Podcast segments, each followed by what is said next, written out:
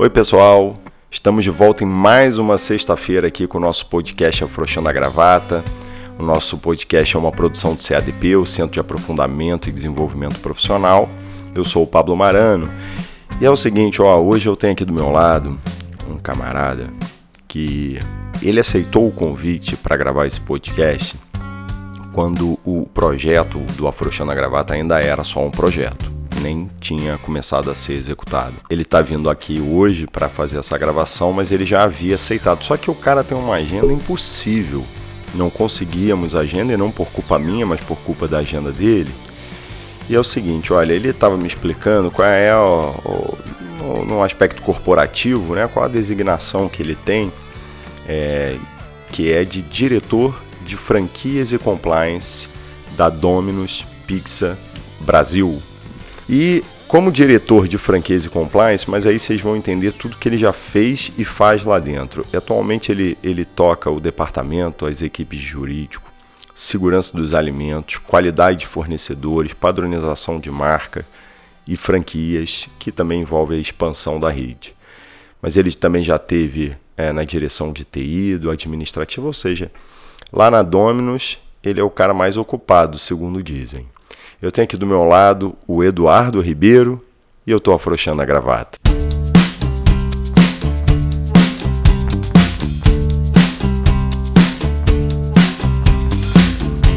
Eduardo Ribeiro, seja muito bem-vindo ao nosso podcast Afrouxando a Gravata. Eu já afrouxei a minha gravata, você veio com o uniforme, com a camisa bonita da Dominus. Seja muito bem-vindo ao nosso podcast obrigado por ter arrumado um espacinho na sua agenda. Obrigado mesmo. Obrigado, Pablo. É, primeiramente, obrigado pela oportunidade. Acho a iniciativa muito bacana. Realmente aceitei o convite, acho que foi em setembro do ano passado. Isso, foi em setembro. É, peço desculpa por não ter vindo antes. É, realmente a agenda está bem corrida. E também tem um desafio logístico, né? Eu trabalho na Barra hoje, então fica um pouco corrido para vir. E quanto a cargo, nome, acho que a primeira coisa que eu gostaria de falar aqui é que isso pouco me importa, nunca me importou antes, em todos os outros desafios que eu tive no passado. Acho que o que vale é o que a gente está fazendo e se a gente está curtindo e está aprendendo no dia a dia. Então hoje eu estou num desafio super legal e estou aprendendo todo dia e isso é que me motiva. Bacana. Eu concordo com você, acho até inspirador ver alguém que está na sua posição ter esse, essa visão. Mas conta assim pra gente, olha, até chegar a. Aí você, vou, vou chamar de diretor aqui, até chegar a essa posição que você está hoje na Dominus, é, você percorreu é, uma longa jornada. E você iniciou a sua jornada cursando faculdade de Direito. Você é advogado de formação. É, fazer direito, né? Você já está bem afastado. Acho que talvez a guerra de trincheiras da advocacia, a rotina do advogado, seja do contencioso com petições, recursos, seja do consultivo com contratos, operações de M&A, mas aí me refiro a tocar os contratos e tudo mais. Você está mais afastado, me parece. Você sempre quis fazer direito? Como é que foi uh, o início lá da, da tua jornada? O que, que você sonhava? Quando você era um garoto e estava fazendo vestibular, prestando vestibular? É, sim, eu sempre, sempre quando eu conversava sobre o que eu ia fazer né, vestibular ou o que eu queria ser no futuro, sempre conversava com meus pais que direito era uma das minhas principais escolhas. É, curiosamente, apesar de hoje eu adorar não trabalhar de terno, trabalho alguns dias até de tênis, camisa pô, básica mesmo, tem essa flexibilidade. É, eu queria fazer, quis fazer direito no início, um dos motivos é que eu achava legal trabalhar de terno. é, e olha que nessa época nem tinha série Suits, né? Não tinha nenhuma série. A gente depois foi estudar no centro da cidade sem ar-condicionado, então era um grande arrependimento ter que usar terno. É, mas era uma coisa que quis fazer. Quando eu era pequeno, quando eu combinava uma coisa com meus pais, eu redigia um mini contrato. Então fazia minha mãe assinar um compromisso comigo que, pô, aquilo que a gente tinha combinado ia ser cumprido caso né, o que a gente tivesse combinado fosse atingido. E ao entrar na faculdade, eu tinha muito a percepção da, de que eu ia me voltar para a carreira pública, é, fazer concurso. É, mas eu acho que com logo nos primeiros períodos e por um perfil meu, eu nunca tive uma veia muito acadêmica. Sempre fui um aluno bom, nunca tive nenhum problema em colégio, nem na faculdade com notas. Mas admito que estudar com afinco, ficar horas e horas e horas e horas lendo sobre constitucional, penal, matérias que não me interessavam assim no dia a dia, eu vi que concurso público não ia ser a minha pegada. Uhum. E uma vez descoberto isso, eu resolvi começar a estagiar para ver dentro do direito o que, que me atraía mais. Então eu comecei logo no terceiro período num escritório pequeno de contencioso. Rapidamente descobri que contencioso, aquela rotina, petição, fórum, não era para mim. E acabei entrando num outro escritório já no quinto período de direito societário, né, com essa pegada mais empresarial. E dentro disso eu fui descobrindo que aquilo ali me motivava. Era muito variado, você acaba uhum. estando exposto a diversos tipos de clientes, diversos tipos de profissionais. E eu fui desenvolvendo a minha carreira jurídica muito com essa pegada empresarial. Fusões e aquisições, dívidas corporativas, recuperação judicial, bem variado, uhum. que eu achava super bacana. Tive experiência como secondman, ficar dentro de empresa durante um tempo, então foi, foi desenvolvendo dessa forma. Entendi. Você sabe que você falou é, primeiro da carreira pública, que uhum. num primeiro momento você pensou na carreira pública, e também você usou como exemplo, pô, ficar estudando horas e horas constitucional. O Pedro José Ribeiro teve aqui, gravou com a gente o um podcast, ele falou que ele abriu. Grande PJ. Grande PJ, né? Ele falou, foi até engraçado, ele abriu o livro de Direito Administrativo e olhou lá, administração pública com letra minúscula, administração pública com letra maiúscula, distinções, ele falou, pô, a jornada vai ser longa. é, então, realmente eu, acaba sendo, muitas vezes eu acho que também a, a, a rotina em qualquer área, né, qualquer ramo do direito, a vida acadêmica ela é muito descolada né, da, da prática e eu acho que o ambiente que você acabou se inserindo ainda na faculdade, na graduação, é, do, do, direito empresarial, M&A, acaba sendo muito sedutor, né? É uma vida muito sedutora, ainda mais para quem queria usar terno e gravata, é uma vida sedutora, realmente. Eu acho mas, bem dinâmico, né? Mas um fato curioso, e aí a gente pode, né, quiser falar depois mais do, do passo a passo, quando eu fui sair do escritório e fui trabalhar na primeira empresa que eu fui trabalhar, que era uma empresa de agronegócio, quando o a pessoa que estava me contratando, né, que no caso era o, o diretor financeiro, veio conversar comigo, a, uma das, das coisas que ele falou foi: então, a gente tem aqui uma proposta para você, talvez a gente não consiga cobrir o que você ganha hoje em dia e tal, mas você vai ter que usar mais terno, então você vai gastar menos dinheiro no dia a dia, então acho que a conta no fim fecha. Aí eu olhei, pensei e falei Cara, um outro desafio, realmente, pô, usar terno nesse calor. É, parece fazer sentido, né? Então não foi por isso, mas foi um. Admito que deixar de usar terno hoje em dia, para mim, é, é, algo positivo, positivo, assim, no dia a dia. Você sabe que a gente já, já conversou aqui no, no, em off, né? Vamos deixar o roteiro frouxo. Então vou, vou te contar, eu, eu fui recentemente, né, no meio do ano passado, visitar um potencial cliente, acabou se tornando cliente empresa famosa, e aí eu fui. Bom, eu fui com a indumentária, né? Que, que tem. Relógio, a que a, que a liturgia. Meio, sapato engraxado, maravilhoso. E aí eu cheguei lá, é uma empresa despojada e tal. Quando eu entrei, o diretor jurídico me recebeu de bermuda, tênis e camisa de malha. Aí ele disse assim para mim, olha, aí conversando e tal, ele disse, ó, gostei muito do nosso papo, mas queria te pedir para da próxima vez te convidar a vir mais à vontade na próxima reunião, né?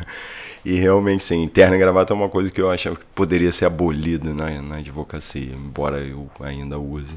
Poderia Faz ser parte. Abolida. Cultural. E, e aí, pega, pegando um gancho, assim, você falou é, de escritório e essa mudança que foi pro, já para o corporativo, que ele até fez a proposta. Falou, ó, talvez de dinheiro não cubra, mas vou te dar o benefício da, da, da, da vestimenta né, mais despojada.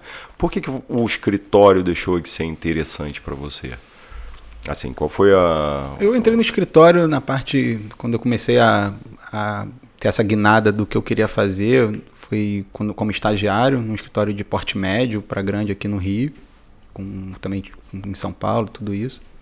É, em algum momento, quando eu estava me formando, o meu, o sócio da equipe que eu trabalhava é, resolveu tocar um projeto novo, montar um novo escritório. Naturalmente, né, eu fui com ele, trabalhava na equipe dele já há quase três anos, então era muito natural que esse movimento acontecesse. Então era um projeto super legal, mas depois de um tempo acabou ficando cinco anos já trabalhando com as mesmas pessoas, com projetos diferentes, mas obviamente dentro daquele ramo.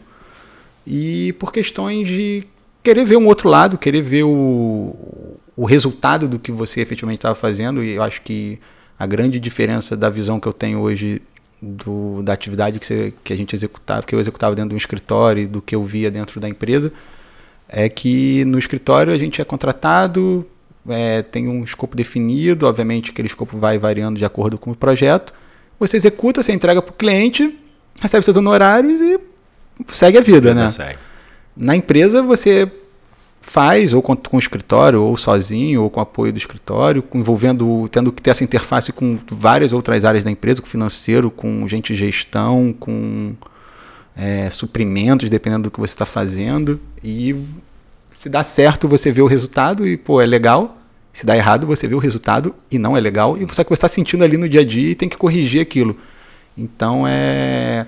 Você está arriscando a própria pele. É, a mudança foi por diversos fatores, mas muito por querer enxergar também um, um outro lado. Uhum. E, foi no, e foi uma mudança que também tinha por trás é, uma estrutura que era uma empresa enxuta, que era investida por um fundo de investimento. Então não era uma grande corporação engessada, era uma estrutura onde você tinha mais flexibilidade de fazer as coisas e ver o resultado daquilo e ter o reconhecimento daquilo também rápido, de alguma maneira, entendeu? Entendi. E aí me conta assim, você teve uma, uma experiência, é, ainda como jovem advogado, de estruturar o departamento jurídico de uma empresa. Como é que foi isso? Como é que, como é que foi essa experiência? Como é que você chegou nela, né? Tá. Ou é... como ela chegou a você. É. Então, como eu falei, eu comecei né, como estagiário em escritório contencioso, fui depois trabalhar como estagiário de um escritório na área societária, empresarial. E um grande amigo meu, que a gente era estagiário junto, foi trabalhar num, numa gestora de recursos, né, fundo de investimento, que naturalmente, pelo, pelo foco do investimento ser muito em longo prazo, em private equity, tinha muitos investimentos que eles faziam que precisavam de gente para entrar nessas empresas e conduzir, seja a área jurídica, seja algumas outras áreas.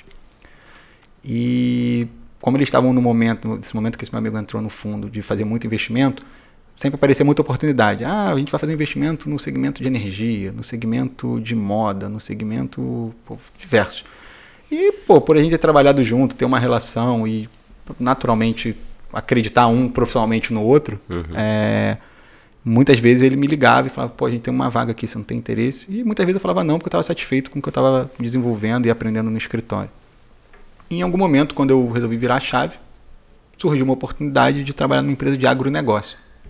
agronegócio, eu falei, cara, pior cenário, eu vou aprender alguma coisa, seja do direito agrário, seja do mundo corporativo, seja de lidar com uma estrutura que tem um sócio na Argentina, um sócio no Uruguai, um sócio que é um fundo de investimento no Brasil. Então, vamos lá, né? E nesse momento era engraçado que era um escritório a sede corporativa da empresa no Rio, mas a empresa mesmo era, em, era uma fusão de uma empresa de balsas no interior do Maranhão com uma empresa de Goiânia que estava se mudando para ser a sede em Goiânia. Uhum. E a minha responsabilidade era tocar toda essa relação corporativa com os sócios, que também tinha essa relação com os sócios argentinos, que era o, grande parte do negócio da holding, era esse investimento na Argentina. E da hora para outra eu fui responsável por pegar essa empresa de balsa, essa empresa de Goiânia e aparecer em Goiânia e falar: "Oi, eu que vou ajudar aqui, vou conduzir o departamento jurídico". Aí isso eu estava com, isso foi em 2010, estava com 25 anos. Eu fazia 26. E era engraçado, porque o jurídico de uma empresa e da outra, todos eram mais velhos do que eu. Então eles é. olharam e falaram: que, que esse, esse, que menino, que esse menino tá fazendo? O que, que esse rapaz do Rio veio parar aqui em Goiânia para tocar uma empresa de agronegócio, né? É, na parte eu, jurídica. E para quem ainda o ouvinte não conhece a, a, fisionomia do Eduardo, o Eduardo não tem nenhum cabelo branco. E aos 25 anos, 26, presumo que não havia continuado. É, eu, eu, acho que aos 25 anos eu parecia ter menos do que 25, É. apesar de hoje eu ter cabelos brancos e Muito cada vez pouco, mais. É porque eles pouco. estão curtos no momento. mas sim, mas o. Mas é, é, é uma barreira, né? É, mas barreira. foi assim, assim, muito legal e eu acho que não só pra mim como pra eles, porque é diferente, né? Veio uma pessoa realmente do Rio, foi parar em Goiânia, então eu passava é, três dias da semana em Goiânia. Em alguns momentos eu passava um dia em São Paulo, um dia em Buenos Aires, um dia em Goiânia, outro dia voltava pro Rio. Então era uma rotina super legal no início, depois ela naturalmente foi cansativa, né? Não sei Claro. se vocês já tiveram muita experiência de viajar constantemente. Eu no início, muito. no início é super empolgante, acha super legal, você vai para o aeroporto, você né? conhece vários lugares diferentes, janta em vários lugares diferentes, depois de, pô, passou um ano no máximo, você tá assim, lá vou eu para o aeroporto novamente. É, e, e eu, você sabe que eu sou um cara muito apegado à rotina, eu sou muito metódico. muito- então, para mim, viajar sempre é complicado. Porque eu saio da rotina, então eu tenho que dormir numa cama diferente, tomar banho num, chuveiro diferente. Não, isso não me incomodava não, mim o que me incomodava era a dinâmica do estar sempre correndo para chegar no voo. Num, num voo, é. Isso Então é, chegou. Eu fiquei três anos nessa empresa e com essa rotina de viajar bastante. é, e chegou depois do primeiro ano, assim, que foi super correria, tudo novo, né? Então, pô, eu ficava sempre, sempre correndo. Eu me prometi que eu não ia jamais sair correndo e chegar no voo. Então eu chegava no aeroporto e as pessoas olhavam para mim, você já tá indo embora, mas você volta a hora. Eu falei, mas o meu voo é tal hora, mas demora tantas, tantos minutos. Eu vou tranquilo, eu não vou mais ficar com essa ansiedade no É, táxi, é porque isso te consome. Consome muito. E eu acho que com o tempo, e aí acho que é amadurecimento natural, seja pessoal e profissional, você vai descobrindo as coisas que vão te consumindo. E eu percebi que essa ansiedade do estar sempre preocupado se vai perder o voo ou não, me consumia. Então eu já ficava no escritório preocupado, então já não produzia bem porque eu já estava preocupado. Mesmo assim, eu saía no limite porque eu achava que estava sempre devendo alguma coisa. Aí eu cheguei à conclusão que, pô, se eu tivesse devendo alguma coisa, ou se eu achasse que eu tinha que fazer alguma coisa naquele momento, eu ia sentar no aeroporto. E eu né? consegui fazer. Porque a gente tem essas tecnologias à nossa disposição, mas a gente fica preso, às vezes, eh, ainda tem um pouco disso de estar preso no escritório, e isso é uma coisa que eu defendo bastante. Acho que a gente tem que produzir. Se a gente está produzindo em casa, está produzindo no aeroporto, está produzindo no escritório, está produzindo fora da sua cidade, viajou mesmo num dia normal, mas cara, você está trabalhando, mas está num outro ambiente porque isso vai te fazer bem. É, isso é uma coisa que eu defendo na minha equipe, tento defender dentro do, agora né, da, da Domini. O importante é o que a gente entrega. Entrega. É, eu sempre acreditei muito nisso e sempre tive a possibilidade de trabalhar nisso. Obviamente, os lugares têm suas filosofias, têm suas políticas, você vai se adaptando. Mas é o importante é a gente chegar no que a gente está buscando de alcançar. Mas acho que eu fugi um pouco da sua pergunta. Não, não, né? tá, tá, tá, tá caminhando bem. Mas assim, você falou até que você chegou como muito jovem para implementar ali um departamento jurídico e tudo mais. É, e eu, eu falo, tenho falado muito isso, eu tento implementar, né? Espero que, que as pessoas que, meus colegas de trabalho mais jovens, é, concordem com, com, com, com o que eu acredito que eu estou fazendo.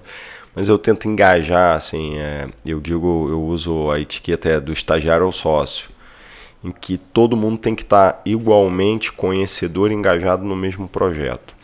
Então, por exemplo, se eu vou executar um, qualquer atividade, por mais complexa que ela seja, claro que eu vou atribuir a ele tarefas que sejam compatíveis com o amadurecimento técnico que ele possui.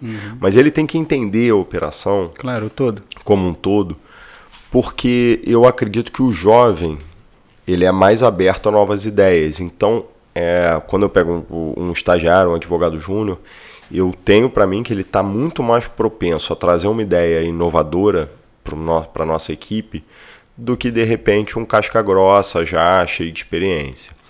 Você concorda com isso? Você, é, você um dia foi um jovem que entrou para implementar algo que você provavelmente deu um, a sua cara, a sua fisionomia a isso. É, você acha que o jovem é, é, Você tem essa visão com o jovem hoje? Chegar um, um garotão lá de 26 anos, né? Poxa. Pô, eu contratei uma Sim. pessoa. Começou essa semana a trabalhar no nosso time de franquias, para ser nossa analista, para ajudar em todas as análises que a gente faz. Recém-formada há 22 anos e pô, a pessoa tá dois, dois dias lá, eu já tô falando. Acho que a gente fez uma aposta legal, entendeu? É, Acho... Tá dando maior moral para essa pessoa. Falando vai, aqui, vai, né? Vai, o... Eu acho que todas as gerações e aí todas as pessoas que a gente de alguma maneira tem o, o privilégio ou o desprivilégio de de alguma maneira encontrar no nosso dia a dia, porque a verdade é isso, né? A gente tem pessoas que a gente tem o privilégio, tem pessoas que a gente tem o desprazer em alguns casos. Com certeza. É, elas de alguma maneira agregam no que a gente está fazendo no nosso dia a dia. Eu acho que essa nova, vamos chamar assim, essa nova geração que está entrando no mercado de trabalho é, tem muitas coisas positivas. É, e ao mesmo tempo tem algumas coisas que eu vejo talvez um pouco negativas. Mas eu acho que de positivo é, eu acho que um ponto que você falou, eu acho que não tem muito tabu. É, é sempre tentar implementar e ver o, o outro lado da, da questão que está sendo discutida e trazer novas ideias. Acho que não tem muito pudor em falar as coisas que, que pensa, obviamente dentro do ambiente que permite isso. Uhum. E isso eu acho que é muito agregador. Isso faz você e aí vai também muito do de quem está recebendo, tá, quem está participando disso. Eu sou muito aberto a isso, então eu dou essa liberdade isso, e é, tenho, me sinto também ter a liberdade de falar o que eu penso no, dentro dos limites, né, que a gente pode. E eu acho que essa nova, nova geração que está entrando tem muita coisa a agregar e, e, traz uma pegada muito dinâmica, uma pegada disso que eu falei de mobilidade, de tá em, não querer estar tá ali sentado no dia a dia no escritório, tá querendo é, produzir. É é, e eu sou da mesma maneira que trabalhar e pô, a gente tem essa visão e, e, tem essa possibilidade de trabalhar com pessoas que têm mais experiência que você, são mais vividos e é, passaram por outras coisas, por outros momentos de país, por outras empresas, por outros escritórios. Isso também é super enriquecedor, né? Essa pessoa viveu coisas no dia a dia profissional que talvez não, talvez não, que eu com certeza não vivi e que vai agregar no que a gente está desenvolvendo em conjunto. É, então, eu acho, é o que eu falei, eu acho que conviver com pessoas de alguma maneira agrega, seja para positivo ou para negativo. É, com certeza, também acho. Também acho. E assim, é, a experiência que você teve, essa, essa foi a primeira experiência já, digamos, mudando de lado, indo para o corporativo, certo? Uhum. né, dessa implementação com Goiânia, é, Buenos, Aires, Buenos Aires, Dolores no Uruguai. o mundo agro. O mundo agro é um, é um, é um, outro Brasil. É um outro Brasil, é um né? outro Brasil. Funciona diferente. E, e aí você acha que essa experiência ela mudou sua visão, os seus projetos de carreira? Como é, teve assim, um clique, você fala assim, caramba, eu fiz certo mesmo em sair da, da, dali do, do, da rotina escritório e ingressar no corporativo? Sim, teve obviamente um. dar um clique de. Você tem que mudar a sua forma de, de trabalhar, a dinâmica é diferente, é, as pessoas que você está lidando no dia a dia são diferentes, são. Num escritório, você. 90%, 95% das pessoas que você convive tem a mesma formação que você, cada uma na sua área de especialidade, mas estudaram direito, é, é. trabalham, entendem metade, entendem tudo que você está falando, porque passaram por aquilo que você passou. Numa empresa, você lida com pessoas que têm formações totalmente diversas, e ainda mais dependendo do tipo de empresa que está trabalhando. Então, pô, essa minha primeira experiência de agronegócio, você, obviamente tem todos os departamentos que uma outra empresa tem, mas são pessoas com formação de agrotecnia. O que, que eu é. conhecia disso? Então, é o, você tem que aprender até como falar. A pessoa falar. fala com você, você não entende, você fala com ela, naturalmente você também não, ela não vai entender o que você está falando, né? Então isso, acho que o primeiro aprendizado que eu tive foi eu tenho que aprender a me comunicar com outras pessoas que não sejam advogadas como eu, que sejam os meus clientes. Com seus clientes, com quem você está lidando ali, de alguma maneira, está participando do mesmo projeto que você, então está sabendo o que você está fazendo.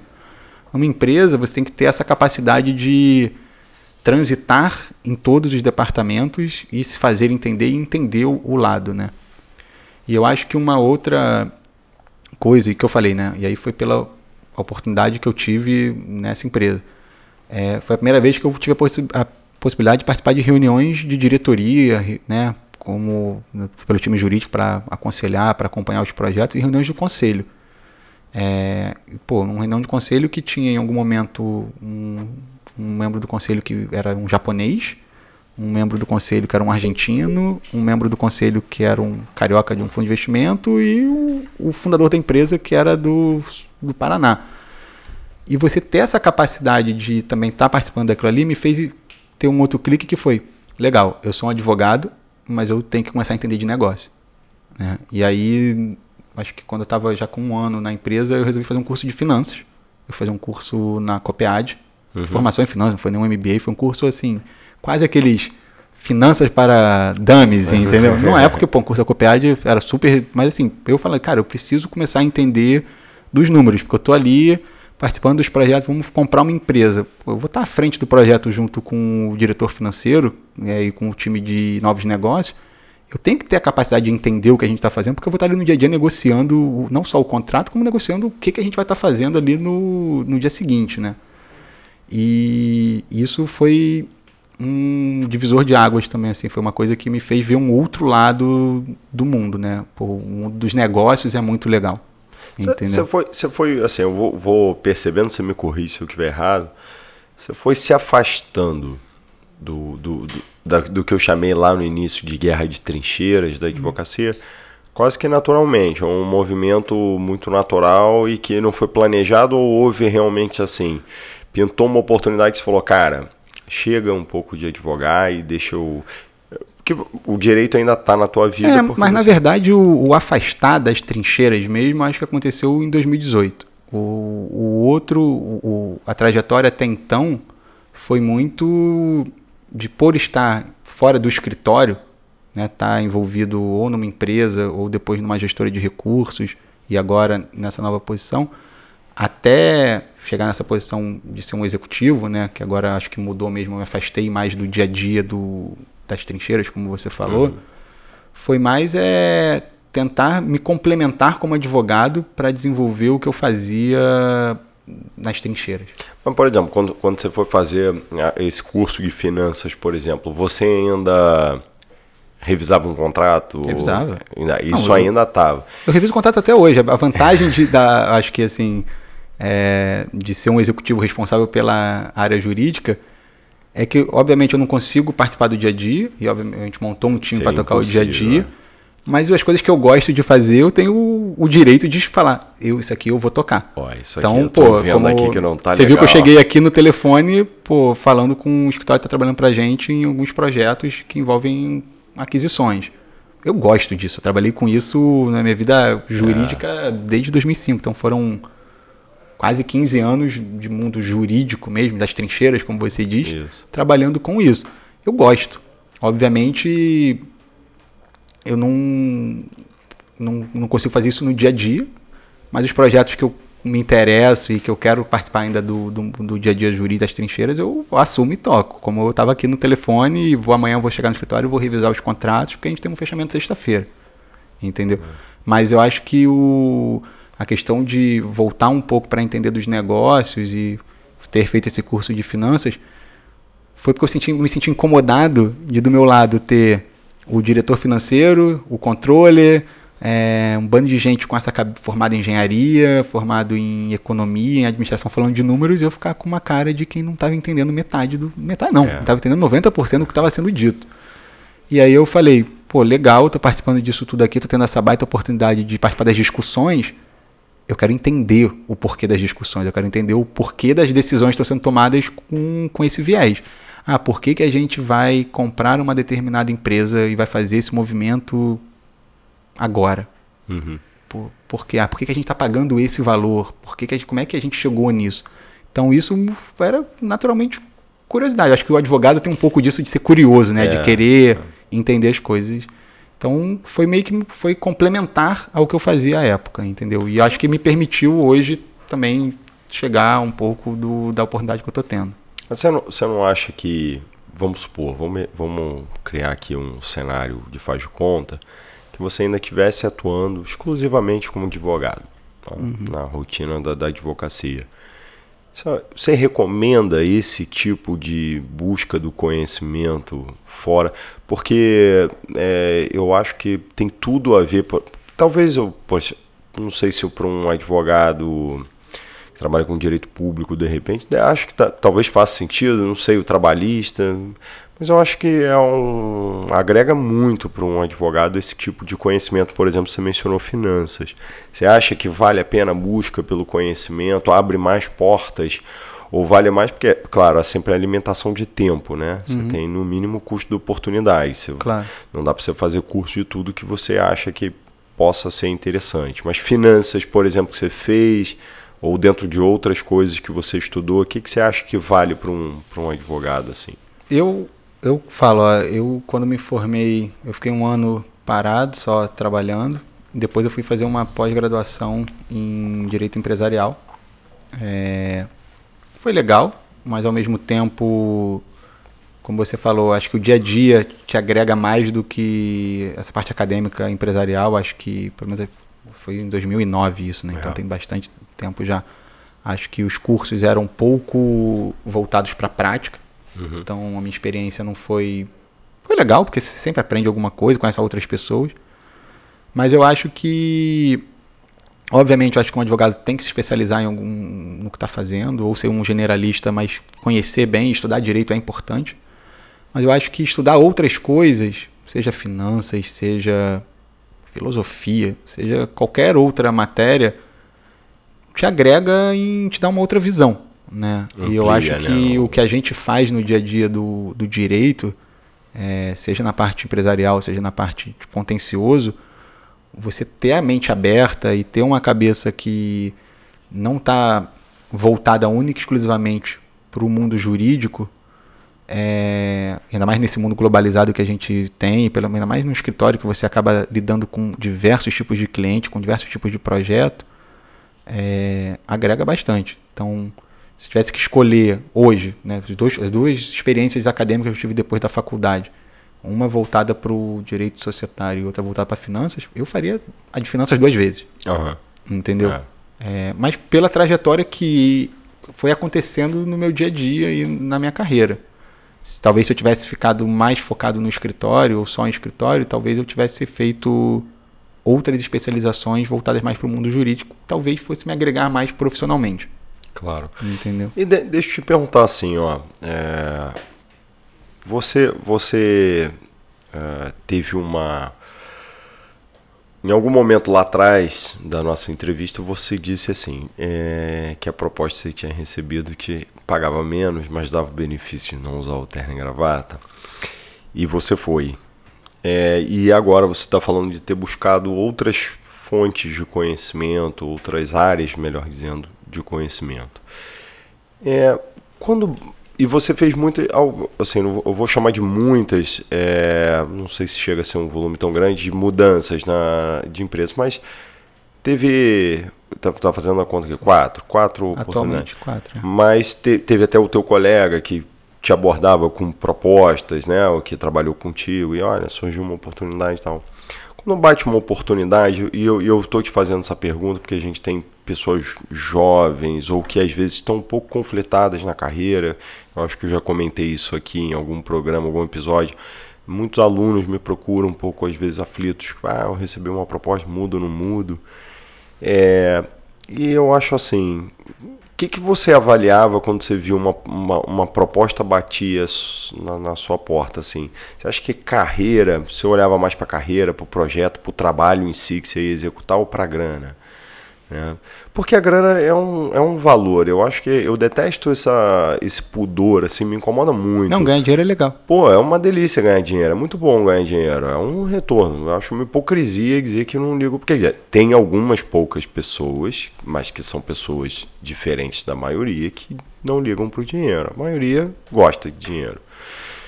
Mas Assim, é, não sei se você foi galgando os degraus porque olhava as propostas pela grana ou se olhava pela carreira ou pelo trabalho em si. O que, que o Eduardo uh, olhava ou olha?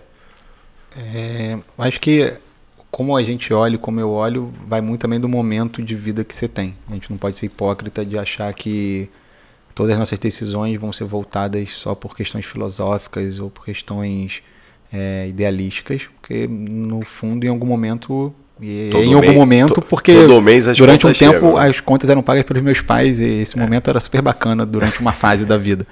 Mas em algum momento você também tem algumas responsabilidades e isso naturalmente vai nortear uma decisão ou outra que você vai tomar. Mas é grande parte das decisões que foram tomadas é, na minha vida profissional e não foram tantas assim, é, tirando depois desde que eu saí do escritório, eu estou na minha terceira, vamos chamar assim, meu terceiro desafio, mas que eu considero que é um só, né? Porque depois que eu saí do escritório, eu fui trabalhar numa empresa investida de um fundo de investimento, trabalhei três anos lá. Depois fui trabalhar no- nesse fundo de investimento, Uhum. trabalhei seis anos lá. E atualmente eu estou na Dominus, que é um investimento desse É uma fundo de investimento. Então eu considero que eu estou há nove anos Na mesma casa, digamos É. assim. na mesma casa. Há oito anos na mesma casa. Então é em desafios diferentes, em posições diferentes, mas dentro da mesma estrutura organizacional, vamos chamar assim, de alguma forma. É, e esses movimentos, então o meu primeiro movimento foi sair do escritório e ir para a empresa, ele foi muito por uma questão de ver o outro lado. É, pô, eu estava com 25 anos, ainda, na, na época eu morava com meus pais, então eu podia me dar o luxo de eventualmente Experimentar, né? experimentar uma coisa que pudesse dar certo ou dar errado. É, e foi muito pelo desafio, muito por querer mudar, sair do escritório e ver o outro lado e topar um projeto novo e ver o que, que isso ia dar.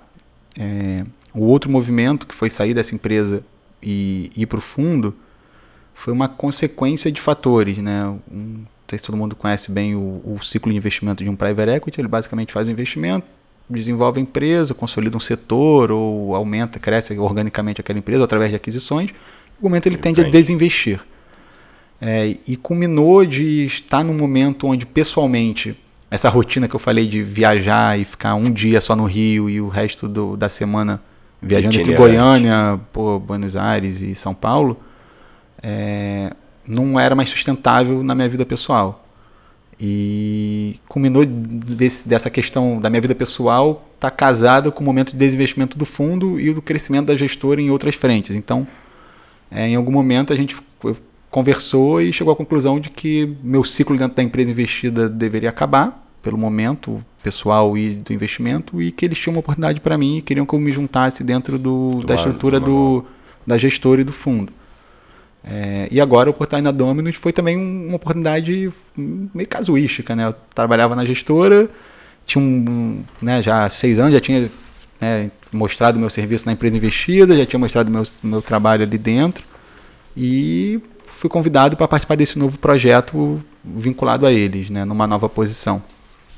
É, então foram as decisões foram muito tomadas por questões pessoais e por muito pelo desenvolvimento, pelo desafio. Tá? Obviamente, casado a isso, estava de alguma maneira o retorno financeiro, seja imediato, seja no longo prazo, Claro. de alguma forma. Mas é, foi, acho que o, o principal é você buscar o equilíbrio e poder aceitar que tem alguns momentos que você vai ter que tomar uma decisão é, mais voltada pelo financeiro, é uma questão da vida que você vai estar tomando, mas se você pudesse dar o, o privilégio de tomar a decisão só pelo desafio e pelo prazer de se arriscar, eu aconselho. Acho que você pode se surpreender. Eu me surpreendi. De novo, trabalhando no empresa de agronegócio, que eu não entendia nada, numa aposta. E acredito que tenha sido legal para mim, entendeu? É, e, de repente você acaba até alavancando mais rápido a carreira porque o desafio te movimentou, te impulsionou mais do que talvez você tivesse só pela grana, né? Sim. Mas, mas eu, eu concordo, né? Chega uma hora que também você precisa ganhar dinheiro, mas, mas tem que ter paciência, né? Você Sim. tem, que- tem que entender que vão ter etapas. Eu pelo menos acho isso. Sim, sim. É, eu acho gente- que quando eu falei da nova geração, da- dessa turma mais nova que está entrando no mercado de trabalho, eu falei tem muita coisa boa, eu acho que o saldo é extremamente positivo, e aí eu acho que o, o, o saldo negativo é essa questão do imediatismo. Eu acho que É porque é digital, é geração digital. É, pode ser. acostumada a é a questão do, do- das coisas terem que acontecer muito rápido. E a verdade é que as coisas acontecem no tempo que elas têm que acontecer. Às vezes acontece muito rápido. Você vê pô, pessoas que têm trajetórias meteóricas, pô, aos 25 anos são pô, diretoras de várias empresas, estão ganhando super dinheiro, estão super bem reconhecidas profissionalmente. E às vezes você tem que ganhar o seu espaço, galgar ali dia a dia e tem que ter um pouco de paciência. é, E eu acho que é importante você acreditar, olhar lá na frente e estar enxergando alguma coisa. É isso que sempre me motivou, olhar para frente e falar, talvez esse ano não é o meu ano, talvez ano que vem não seja o meu ano, mas ali na frente eu sei que se eu, seguir nessa rota, né? É, eu sou ruim de parafrasear as pessoas, mas o Falcone tem uma frase muito importante que é sobre a consistência de bater metas. E eu acho que eu, assim, eu nunca me considerei a pessoa mais brilhante, mais inteligente, nunca fui o QI mais alto, aquele garoto que teve as melhores notas, que se destacou assim, mas eu sempre fui uma pessoa extremamente dedicada e extremamente esforçada. Então, é, todos os desafios que de alguma maneira me foram colocados, é, de algum jeito eu fui capaz de entregar, suando, sendo tendo sacadas legais, mas muito esforço. Eu acho que a gente tem que ter muito isso. É, você não precisa ter uma ser brilhante, você não precisa ter aquela sacada todo dia. Você precisa ser consistente em pô, cumprir o que ele é colocado, entendeu? É, é. E vamos voltar para Dominus, porque claro. você chegou na Dominus e aí assim, como é que tem sido esse desafio? Eu até na abertura aqui mencionei é, você agora falando com bastante seriedade, você atuou, é, né, geriu uma, diversas áreas, duas já não estão mais, mas aí entrou outra. Como é que está sendo isso para você? O desafio, o que, que tem sido maior, como maior desafio? assim? É, tem sido um desafio super legal, é um projeto assim, super bacana, de, de longo prazo. Uhum. É um uhum. projeto que busca aí nos próximos cinco anos crescer muito a marca, seja em, em conhecimento de marca, seja em número de lojas no Brasil. E isso envolve diversas coisas. Então, tem sido aquilo que eu falei, acho que algumas vezes aqui, eu realmente aprendo todo dia, né? Então, tem sido enriquecedor. Eu tendo que me descobrir como uma outra figura, né? Essa figura de não não estar tá ali no dia a dia do jurídico, que era confortável de alguma maneira, né? Você já fazia isso há muitos anos e ter que me redescobrir como gestor de pessoas, gestão de equipe, é, ordenar processos, é, tocar o bumbo, que é, parece é. que é brincadeira, mas quando você é responsável por algumas áreas e por né, tem essa gestão com interação com muitas pessoas, você tem que aprender a, gerir a sua rotina e a gerir a rotina dos outros, né? Senão você fica meio perdido. É, então acho que tem sido um grande desafio nessa parte de gestão de equipe, que né, pessoas são, acho que o principal da empresa, de qualquer negócio, do escritório, os advogados são o principal ativo de uma empresa, o principal ativo são as pessoas que estão fazendo o projeto que você está desenvolvendo em conjunto. Então, isso e aquilo que eu falei antes, essa cabeça de negócio, né? Agora eu tenho uma responsabilidade de gerir um negócio junto com outras pessoas, obviamente. Claro. Somos outro, assim, eu tenho as minhas funções, temos outros diretores com outras funções, temos os gerentes, temos os coordenadores, temos analistas. E no fim todo mundo é responsável pelo que a gente está entregando na ponta. Né? Então acho que e criar uma cultura, né? Isso é muito legal participar de um projeto novo, um, é, investimento, imagino, uma sim. empresa nova. É, é muito legal.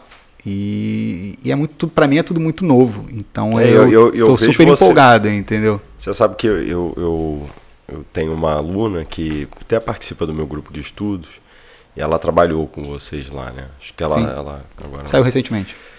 E era é muito capacitada e eu via com o mesmo entusiasmo que você fala da Dominus, ela também falava, o que mostra que vai é, realmente, me parece, estar tá pulverizando ali dentro da equipe. Isso é, realmente deve ser bem legal. É bem legal. Olha só, só queria dizer aqui para os ouvintes, eu não ganhei nada da Dominus, não, não me deram nenhum jabá. Aliás, o Eduardo veio, eu achei que ele ia trazer uma pizza, não trouxe uma pizza.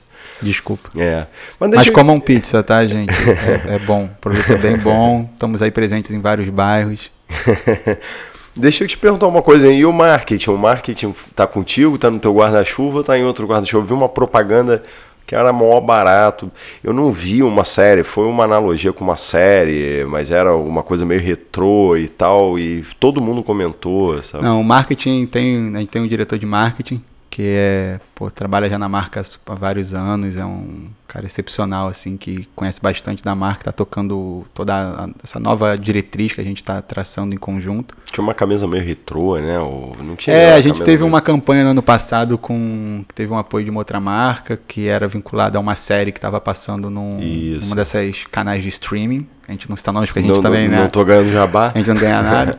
e que foi legal, porque era uma série que se passava na década de 80 e a gente fez as, algumas lojas Dominus com essa pegada da década de 80. Então, algumas lojas foram transformadas na, no, na década de 80. Então, o piso era diferente, tinha o walk-talk para atender, como se fosse atender o pedido do. Acho que a caixa de pizza também era A caixa de né? pizza era fazendo alusão à série. Foi legal. É buzz, né? Barulho é, também. É, não é só venda, é, é, fazer reconhecimento de, conhecimento de marca, né? Claro. Tá presente que na Que tem a ver com uma das áreas você tá, né? Que é a expansão da marca. É, eu cuido da área de franquias, a área de expansão é responsável pela expansão de seja de lojas próprias ou de franquias também. Eu cuido mais do dia a dia das lojas abertas de franquia, né? Em fazer elas estarem aderentes a, ao que a gente está tá defendendo Isso. a marca e aos padrões de marca que a gente tem que estar tá seguindo. É, e a consultoria também de ajudar as lojas a estarem buscando melhores resultados. Por isso que é legal, né? Você tá, tá, é, é, tem que entender como que uma loja funciona, seja do momento que ela faz o pedido de compra, seja da pizza que ela está entregando para o tá cliente, né? Tudo isso impacta o resultado dela no fim. Bom, Eduardo, já, já encaminhando agora para o final, depois dessa, dessa passagem pelo marketing da Domino's, é. Isso é muito legal, tá? Só fazendo um adendo aqui, porque é muito bacana pegar o lado jurídico do marketing, né? Porque ah, a galera tem a sacada, né? As sacadas são brilhantes, são todas da noite pro dia. Mas elas têm repercussões, né? Tem. Então tem, tem, assim, em off, depois eu te conto algumas coisas. É, pois é, eu tenho uma história maravilhosa mas de um tem, cliente. mas é... tem umas coisas super legais. E, e é um, uma coisa do mundo jurídico que eu jamais tinha lidado. E aí, eu, primeira vez que eu né, entrei, fui conversar, pô, Edwin, vamos pô, alinhar o que for fazer, a gente tem que estar preocupado no mundo jurídico. O cara de marketing olha para você e fala é. o seguinte, putz, lá vem o AI5, né? É. Lá vem a censura aqui, de alguma maneira, que não quer deixar eu fazer nada. Eu falei, não, pô, bem, agora que vai Não é assim, né? Então, é, é uma dinâmica super legal e, obviamente, pô, tem seus atritos, como em qualquer outra área. E, mas eu tenho aprendido bastante. E, obviamente, pô, seja estudando, seja com suporte de algum escritório, alguma coisa, é um mundo novo, assim, totalmente diferente do que pelo menos eu estava acostumado a ver. Não sei se vocês é. já tiveram oportunidade aqui no escritório de. A gente tem um cliente que a gente lida muito com os contratos de marketing deles. E é, é muito é muito louco como é que as coisas Mas vêm, o contrato assim. é o de menos, as ideias, assim. É, pô, essa ideia, vamos fazer isso. Cara, eu acho que isso tem repercussão criminal. aí, você, aí você para pra pensar assim, será que tem? Será que não tem? Será que a gente está infringindo alguma coisa? E é muito legal, né? É então acho que, o, assim, de novo, né? O, o, e aí vai muito do. O, acho que o que mais me encanta, acho que no mundo corporativo é isso. Você interage com tudo. Então eu lido com o time de suprimentos, lido com o time de tecnologia, lido com é, marketing. Barato, é. Isso é muito legal, de alguma maneira. Você está sempre aprendendo alguma coisa. Então, eu, eu sei já... sobre sistemas de tecnologia, é. assim, porque você vai discutir algumas coisas e você entra no detalhe do sistema de RP que você usa na empresa e fala, cara, que mundo você é esse? Sabe, né? Você sabe o que você está falando, você está falando ah, dos contratos, mas. Eu, eu acabei com o seu encaminhar ao fim. É, é, é, não, é, mas tudo bem. Mas você sabe que foi uma, uma coisa. Se me perguntasse assim, cara, o que, que você gosta em contratos? Não é, para mim, não é sentar e elaborar ou revisar um contrato. É, é, isso talvez seja um pedacinho do que a gente faz. Mas o que eu acho mais sedutor em contratos é justamente o fato de que eu tenho oportunidade de interagir e entender, conhecer diversos é, departamentos dentro das empresas, do, do corporativo, e também diversos ramos de atividade. Então você tem um cliente que ele atua num determinado departamento, aí você lida com comercial, você lida com suprimentos, ele tem um tipo de produto ou insumo que ele utiliza, ou que ele comercializa, o outro você tem que é entender a cadeia toda, né? Senão vai... você não consegue construir as coisas. E aí você interage. Então, por exemplo, tem um cliente, a gente interage muito, você está falando do marketing, por isso que eu me lembrei, a gente interage muito com as contratações de marketing. Então muitas vezes a gente eh, intervém, entre aspas, para tentar botar de pé aquele projeto. Olha, assim não dá, mas dá sim, funciona. É, outros são outros ramos de atividade. E isso é uma coisa que eu acho sedutora. Diferente, sem querer criticar aqui as outras áreas, mas cara que trabalha com tributário, ele só lida com tributo. Não sei se ele tem a mesma oportunidade que a gente tem aqui de, de interagir tanto. Agredi muitos tributaristas agora aqui, né? Incomodou nada a declarar. Mas assim, então agora, vamos agora sim caminhando para o final. É, nessa nova etapa do, do Afrouxando a Gravata agora em 2020, eu tenho trazido uma surpresinha para os convidados. E eu queria assim que você indicasse para a gente, é, assim, um cara que tenha te inspirado na tua carreira em algum momento, alguma pessoa tenha sido uma inspiração, pode ser um colega, pode ser um, um chefe, um professor, um vizinho, o síndico do prédio. E um ídolo, assim, pode ser em qualquer área, não precisa ser no, no direito, nem na administração. Difícil ouvir um podcast que uma, um entrevistado não disse o nome do mentor em, em respeito à privacidade dele. Hein? Não, mas. É, Teve um, né? Tem um grande, tem um grande amigo meu é, que foi quem, de alguma maneira, abriu, me convidou para as primeiras oportunidades que eu tive que me trouxeram para cá, que é o Marcelo Pena é, pô, que é um cara que eu admiro bastante, que é um amigo meu da minha idade, pô, é formado em Direito, foi fazer MBA em Colômbia, hoje em dia é analista de... É, toca a área de... participa dos projetos todos de Private Equity.